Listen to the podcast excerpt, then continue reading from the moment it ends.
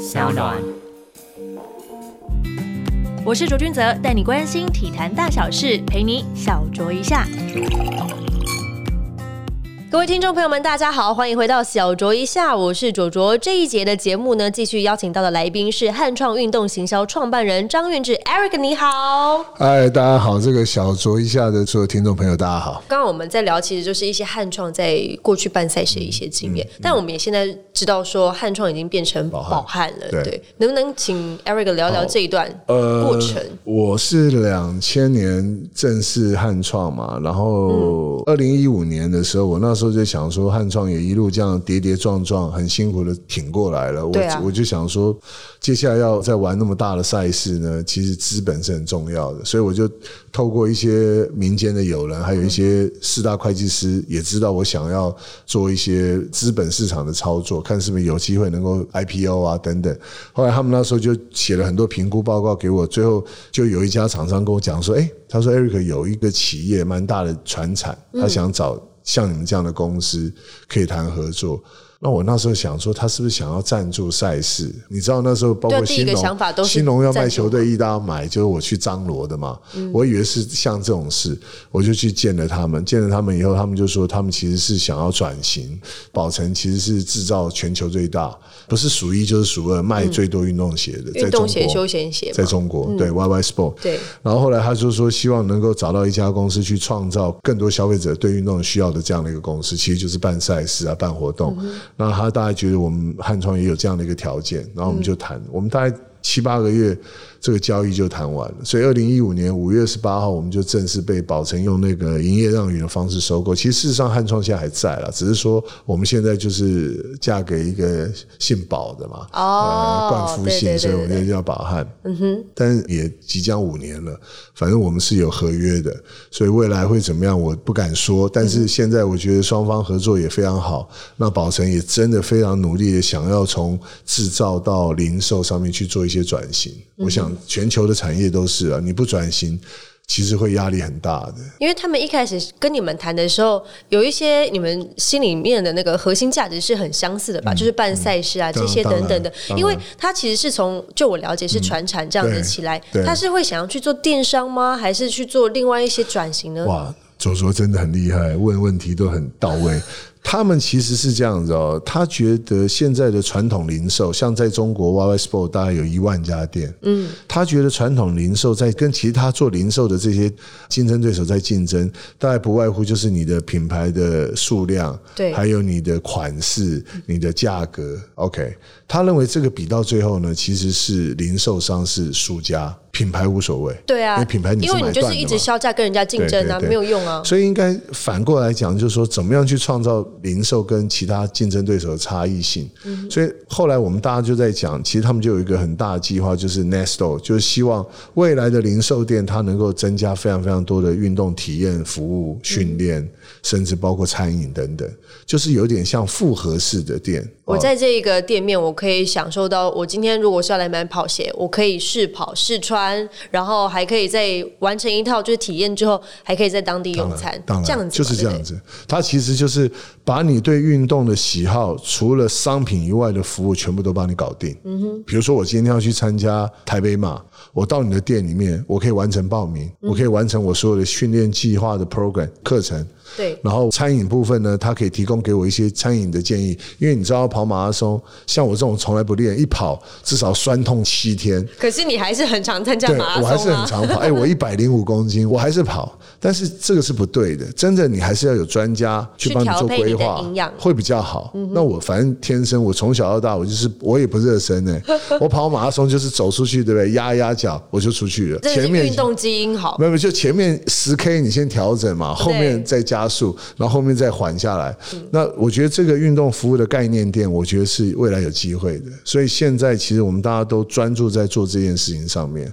那我必须要说，这必须要投入很多很多的专业经验、财力、物力等等很多的资源要整合在一起，嗯哼，这真的不是一件容易的事情。非常难，非常难。那如果要 Eric 用一句话来形容运动赛事行销的魅力，或者是它的独特性也可以。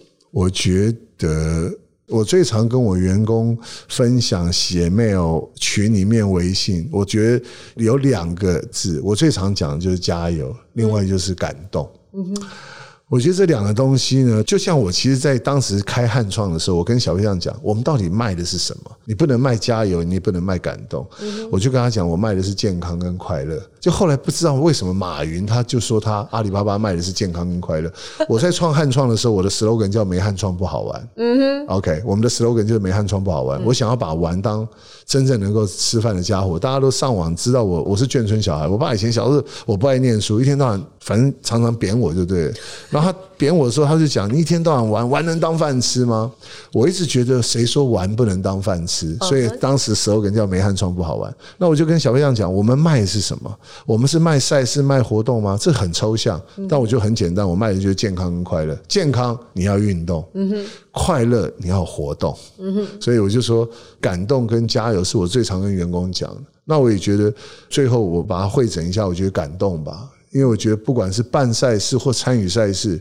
我昨天去医院看我哥，我哥昨天去开刀，我看到那个一楼柜台满满的人，你知道我另外一个想法的画面是什么？你知道？我去参加马拉松，在准备出发前，嗯哼，我觉得这两个照片哦，我很想放在脸书上。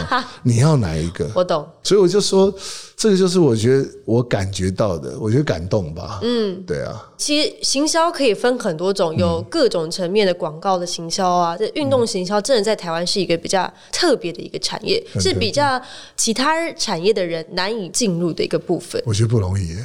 你自己想，他一定要想啊，他会赚钱吗？这个大概就打挂一大堆人。大家第一个念头就说，嗯，可以当饭吃吗？对啊，对。然后另外一个就说，这好做吗？好像好累，好辛苦。嗯，光这两点，大家已经刷掉九十五趴了吧？剩下的五趴就是跟我一样蠢的人。没有，是疯狂。对啊，疯狂，是疯狂。是是。对，因为我们前面聊就是比较多行销的部分嘛，所以接下来我也想谈谈一下球员经济的部分。因为大家都会想说，台湾其实没有一个很成熟所谓的经纪人的体系。那不像国外，可能美国他们的经纪人，他们必须要有一些证照，他们必须要考试，他们必须可能还有一些律师的背景，要很懂一些法律的条款等等的。现在因为你们的经济其实也横跨了棒球、篮球、竞速、滑冰与跆拳、格斗等。等等，其实很多人。那当时是为什么会想要做这一块球员经济、选手经济？呃，刚刚你讲到这么多运动单项，我最近我们还签了一个高尔夫球小潘潘正小潘小潘。我先讲运动经济，其实跟汉创的成长其实时间是差不多的。其实我很早就做运动经济，我当时做运动经济很简单，因为我有一个很好的哥们。他的舅舅就是他的表弟打棒球，其实你你认识啊，黄伟成，嗯，以前蓝冰狗的黄伟成，他当时是打蒋美少棒，嗯，澎湖的，对，后来他跟那个谁李正昌是学长学弟同学嘛，对对对，后来。他就一路打球上来啊，然后我就看着他，他生出来的时候我就认识他，我就在想，如果他是我表弟，他将来怎么办？嗯，而且他的条件很好，他有机会旅外，所以那时候我就说，我跟小样讲说，如果运动经济，那时候你也知道，在台湾很多运动经纪人都是教练，要不然就是 broker，是，只是我就不讲，你大家都知道，就是没有一个专业的团队来做这件事情，那我就看到。后来发现王建民啊、曹景辉啊、郭宏志，慢慢大家都这样雨后春笋般的到了美国。我就想说，那他们到美国都是谁在做他们的？后来实际了解一下，哦，原来都是那些人。然后到了美国就交给球团，然后他们就可能我们讲这叫 cash out，要就离开，我们就抽成，对，抽完成就 cash out，然后他们就自负盈亏的在那边去闯荡。那我就跟小飞样讲，做这一行要一直不断的烧钱，所以我们第一个经纪人是林奕杰，是哦，对，我是他第一个经纪人，他当时去跑那个撒哈拉沙漠，我还记得我跟小飞象这个网络上都找得到，我们俩在主持广播电台，那时候一集我们两个的主持费三百块。三百块一集，我跟小飞象晚上十一点半到凌晨一点的运动不夜城，三百块。然后呢，他跑到电台来，我访问他，然后他就访问完了以后呢，节目结束，他说他报名费很贵。我说那你还缺多少钱？那时候他还开计程车。他说还差一千多块美金，我跟小飞象说好，我我们就赞助你，就帮你这样。对，后来他就拿了那一次撒哈拉的冠军，还第二名，我忘了。回来开记者会，马总统啊，还有当时的严凯泰，嗯，都很支持他。中华汽车嘛，你记不记得那时候他 logo？所以他是我第一个经济的运动员。然后后来我跟小飞象讲说，像他这种运动员很棒，但是他不是个团队，没有人去帮他好好经营，没有，很可惜。但后来他女朋友就帮他 take care 那一块，我们就没有做他的经纪人，我就开始做棒球，因为我喜欢棒球，我也很爱看棒球，然后我们就一路做过来。现在我们的选手已经有五十几个了，嗯，五十几个，很多很多，蛮多的，对啊。我觉得做选手经纪人很不容易，是很不容易。你。不是只有既定印象的，我去帮他谈薪水、谈薪什么激励奖金，然后我们抽成就结束。不是只有这样子而已，你还有很多部分你必须要考量到。说在台湾，因为球员或是选手本身其实不太懂得怎么去行销包装自己，你还要从头给他们教育。我跟你讲，卓卓，这真的太难。你要当经纪人，你要学会当什么？知道？当运动员的爸爸、保姆，学会当他的妈妈，学会当他的哥哥，学会当他姐姐，学会当他女朋友或男朋友。太难了，真的。这些事情、这些角色，你都要能扮演。心情不好的时候，你要陪他喝酒吃饭；心情好的时候，你也要陪他唱歌喝酒。是，对啊。甚至以前我们的球员在美国，他们要吃台湾的泡面，我们也要想办法把它寄过去。可是这个东西你都要有那个热情啊，否则你当计算机拿出来算的时候，我告诉你，这其实不合成本的，你不会做的，对啊，绝对不会做的。你一定要很爱这件事情才有办法。我们是全台湾第一个、唯一的一家是从没有做到有的。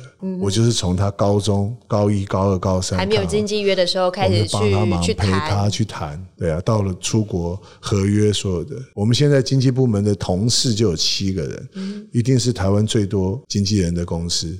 那球员也多了，坦白讲，日本、美国、大陆、台湾都有啊。你看那小潘，他就是世界级的，就到处跑啊。对，所以我觉得跟他们在一起很棒。嗯哼，现在我应该说，我像他们爸爸，以前就像他们的兄弟了。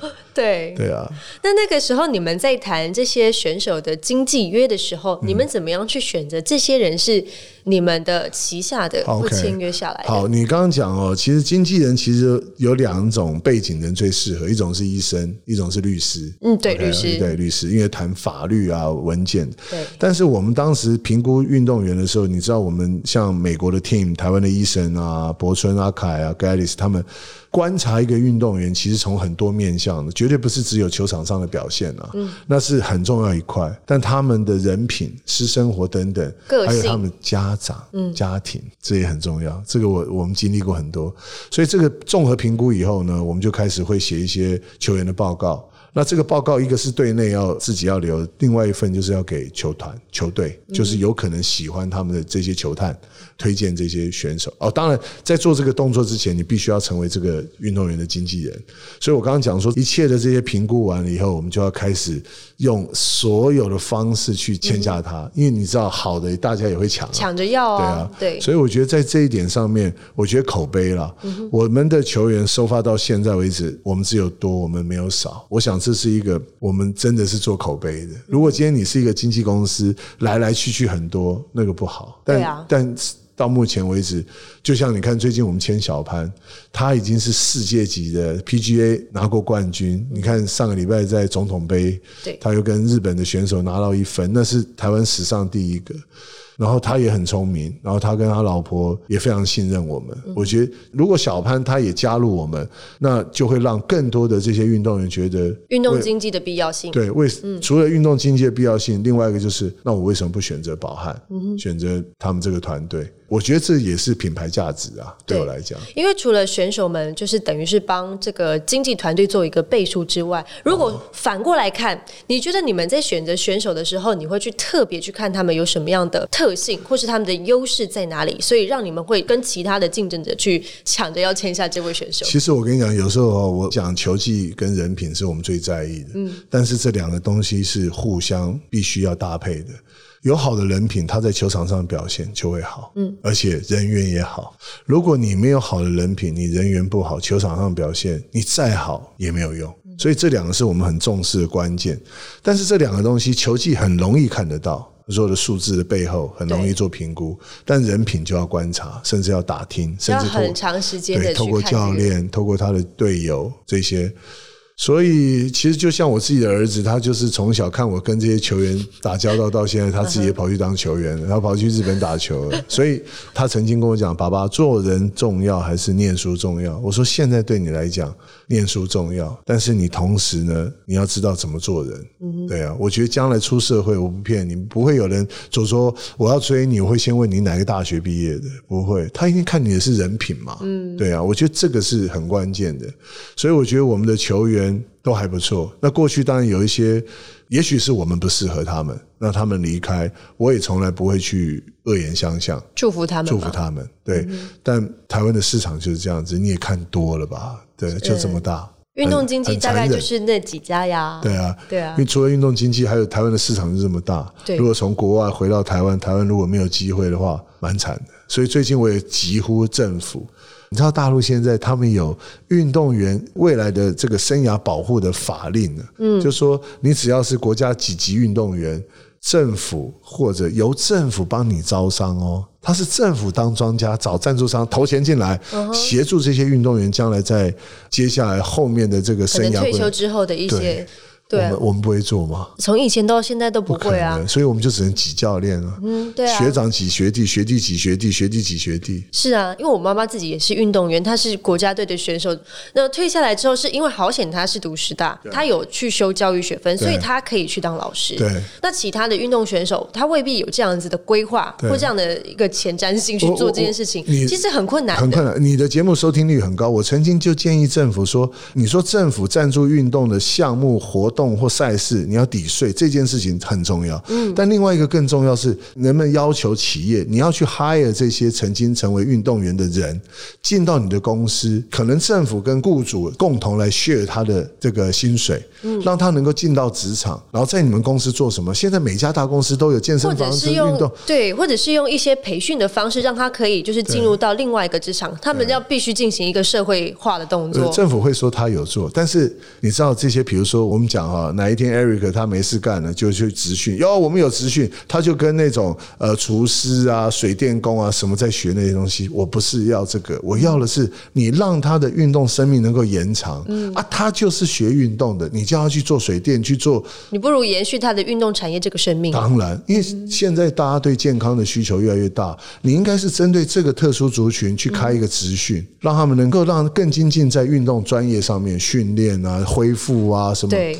是不是应该这样子？你不能把它放到那个大锅子里面，有学水电的，有杀猪的，有养鸡的。当然，如果说他们找到另外自己的一片天，这是另外一回事。但最好的还是希望可以允许他们在运动的专场上面。要不然他前面练那么多干嘛？对啊，他花费了很多的童年跟青春呢。真的，真的。对对。那我也想要请 Eric 谈谈，就是台湾经济的制度目前怎么样去做考核，成为一个合格的运动经济人？你在讲这是天方夜谭，台湾哪有考核啊？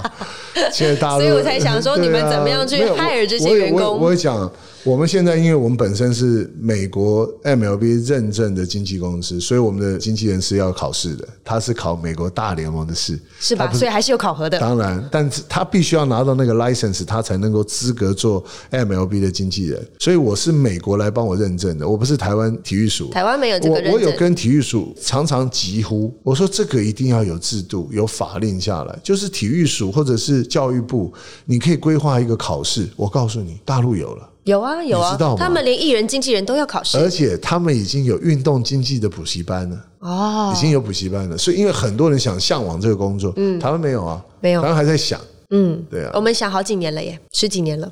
反正巨蛋都快四十年了，都还盖不出来。这个 我常讲，我从一个二十啷当岁创业，运动行销做到现在快五十，我不知道我现在是叫青年、中年还是中老年、壮年？OK，壮年。我记得以前我还跟戴霞莲前主委讲，我说主委体委会都要变体育署。我本来想说这一辈子最想当的工作就体委会主委。但是现在都变体育署了，所以现在其实我们有提出了，就是运动产业条例，我们希望可以再把体育署升级到跟教育部是同等的高度的，而不是只是一个附属。但这个东西我听中我听中央单位讲说，你知道中央的所有的这些组织啊，它是有总量管制的，所以你如果体育署变体育部，就要有人什么部会变成署。它是有总量的。但我觉得这都是政府官员的说法，但是是可以调配的，法不是人定的吗？而且左左，我问你了，如果今天体育署能够做一些跟教育部一样的事情，也人家也不会这样想啊。那就是因为你不脏嘛，你的做法跟你所做事的那些逻辑不彰显，所以大家会觉得你太小。嗯，也有人一个所长干的比局长好的啊，是没错，对吗？对，我我今天我 Eric 公司才这么小，我也可以做一件事情，影响很大啊。所以你不要妄自菲薄。现在问题在这，你觉得鼠变成布？就很厉害了吗？如果来一个部长很瞎的怎么办？事在人为啦。对，事在人为啦。对啊。也想问一下，就是 Eric 在运动行销做到运动经济，然后等于是从活动行销跨到品牌的行销。你觉得选手因为跨了很多领域嘛，篮球、棒球、高尔夫球等等之类的，你觉得塑造球员最困难，选手最困难部分是什么？哎，我现在看我们的球员啊，我觉得是啊，最近我跟小潘，小潘前几天回来，他每年都会办一个他的基金会。的一个分享，然后他一直长期的支持台湾很多喜欢打高尔夫球的小孩子，鼓励他们到美国念大学。嗯哼，我觉得他那天谈那个题目就是说，到底职业运动员要不要念大学？后来听完以后，我有个深深的感觉，我就是说，台湾的运动员在学业上面的力道下的不够。哦，是很不够，不够。所以你看那天小潘他说他到华盛顿大学的时候，他刚开始英文也不好，可是很努力在这一段。还有他觉得那个大学的四年带给他未来在人生、球场，还有他做人处事上面有很大的改变。左左你也发现，台湾的棒球选手高中就到美国之后，他们是每年利用寒暑假回来补修学分。其实那个并不是真正体验大学生活，没有啊。对啊，所以你看美。美国的职业运动员，他几乎进到大学毕业之后，那个人品就是那个，就是人格的塑形，在那个时候会会有一个改变，很重要。对，所以我跟我儿子讲，我说你高中毕业，我说不管怎么样，也要把大学念完。但他不可能成为职业运动员，我觉得太难了。我必须要讲。我本来还想问说，你要不要把他签下来？不要，我不要，我不会。他不够这个条件，我就说他当我的支教。我要讲的是说，我刚刚讲这个东西是最难，可是我现在没有办法鼓励这些球员说，你们要回去念书。哎，你发现最近很多职棒选手，像周志奇啊，然后很多人又回去念硕士，现在都变哲学家了。对啊，我觉得这很棒啊。可是这个不嫌晚，但是最好是在你从高中毕业，在年轻还有学习能力最好的时候，去把大学读完。嗯哼，可是台湾不容易，真的不容易。对啊，台湾的很难兼顾啦，很难兼顾。对啊，对啊。好，最后一题，我想请问 Eric，因为目前正值 SBO 球季嘛，十二月十三号就已经开打了嘛，在汉创行销的时代，曾带给 SBO 许多的火花以及一些创新。那你如何看待现在 SBO 的困境呢？我只能讲，现在就是荒腔走板。哎，我做过 SBO 三年，当时理事长是丁守中。呃，委员，他跟我讲说，Eric，别人都出这样的价钱，你多一点我就让你做。我说好，没问题，我就多一点这个权利金。但那三年让我对 SBL 有更深的了解，而我的了解是充满着机会，但是对别人的理解是说，哎呀，这样就好了。台湾很多单项协会的主事者就说啊，这样就好了，这样就好了。要做半吊子的？对啊，就这样就好了。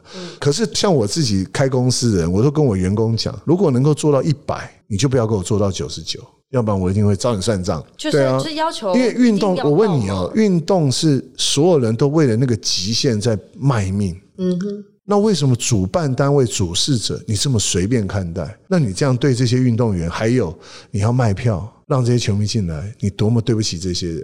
所以那三年，我最常听到的说啊，这样就好了啦，这样就好了。做起来不会很无奈吗？我无奈，我也没办法，无力。所以三年后，嗯。我夹着尾巴我就赶快走了，对啊，因为我觉得你撼动不了，所以我就说今天这个 SBO 我觉得有一点很可惜。我必须讲，这些球团的老板大家都很有心想要做篮球，可是这个主管单位呢？就像你提出了再好的建议，如果主管单位就说啊还好了，我们这一个季就这样子稳稳的过就好了，然后你就再也想不出更新的办法了。所以我常讲，台湾是不是要让一些民意代表或者政府官员，他们是从企业过来的？哎，我不是拉。票啊！我也不是谈选举。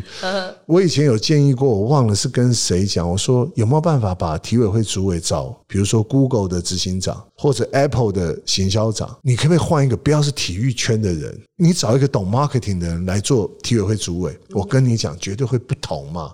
我没有那个条件，如果有，我当然我也乐意，我半夜我也去参加。你要换一个思维去看运动，它一定要行销啊。对呀，对呀，你它不就是算办比表现的再。好，你还是要让大家知道，这就是一个宣传，这就是一个媒体。所以我常常讲怎么办？你刚刚问我说，我就是说 SBL 现在对球员、对球迷来讲就是个灾难呐、最对不起的就是这些球团幕后的老板出了这么多钱，所以你看，我如果是那个 ABL 的老板，哎呦。台湾有这么多球队想要过来，我干脆扩大好了。对啊，也不是没有可能也不是没有可能。对啊，凡是有可能。反正现在大陆也有球队加入了，它慢慢就变成是一个大亚洲的一个职业联盟。Why not？、那我跟你讲，那 SBL 剩什么？你连人家的农场人家都不放在眼里啊。对啊，现在 HBL 跟 UBA 已经远远的把 SBL 打的 UBA 其实近几年的热度其实是有起来的，就有对行销、啊、因为有转播，有行销，对对啊，这很现实的、啊。对，所以行销。跟就是包装是非常重要，对运动赛事来说对啊，行销左左，你待过体育媒体，嗯每一个人都觉得他是专家，这很难的啦。嘴巴讲没有用，你要做得出来啊啊。对啊，所以现在我常常去大学演讲分享，嗯我说你们这堂课是谁教的？他跟我讲某某老师，我说他有学过这个吗？他有哦真正的去执行过这个吗？没有？对啊，这不就跟新闻是一样？我的教授有没有实际上去跑过新闻？有没有去跟这些受访的对象博闹过？有没有？当然还是你是学术派的，你提供了一个很理想的一个东西。当然，我觉得这是必要存在的。当然你还是要有一个理想跟现实中的一些当然平衡，对会比较好一点。我我最后一个问题，我其实蛮好奇的，如果说像 Eric 你这么对运动是有热情的，有没有想过说就出来竞选？哦选个议员啊、立委啊等等之类的，或者是用学术方面去做一些改变。我我到现在我都想选，我到现在都想选，而且我跟你讲，我自己去跟小飞象，我是真的想选，因为我觉得我没有办法推得动的话，那我干脆去当我要被推的那个对象。对啊，对啊，我就不要你不要我推了，我自己来了。嗯所以我想，可是这个东西要天时地利人和，嗯但时机好像已经越来越近了，我只能这样说。但是什么时候因为你知道年纪上面啊，也是正值着很可以跑的还是趁我现在还能够。打架的时候，我一定要赶快进去了，对不对？台湾对台湾有时候政坛还是要靠一点体力的，是是是，对啊我我有想延迟议会时间啊，或是什么的都很需要这部分。对我我是真的想，因为我觉得嗯如果推不动，我就当那个被推的嘛，我自己来嘛，对啊。我希望就是真的可以有人可以当领头羊，在体育界不只是每次都是成为很弱势的那个族群。我绝对不会。对对啊就如果说真的有一天的话，啊我一定会投 Eric 一票。所以今天也非常谢谢 Eric 带来精彩的分享。谢谢谢谢左左。谢谢，喜欢小周一下的听众朋友们，可以继续透过 Sound On APP、Spotify 以及 Apple 的 Podcast 收听。感谢我们的 Eric 以及听众朋友们的加入，我们下次见喽。拜拜。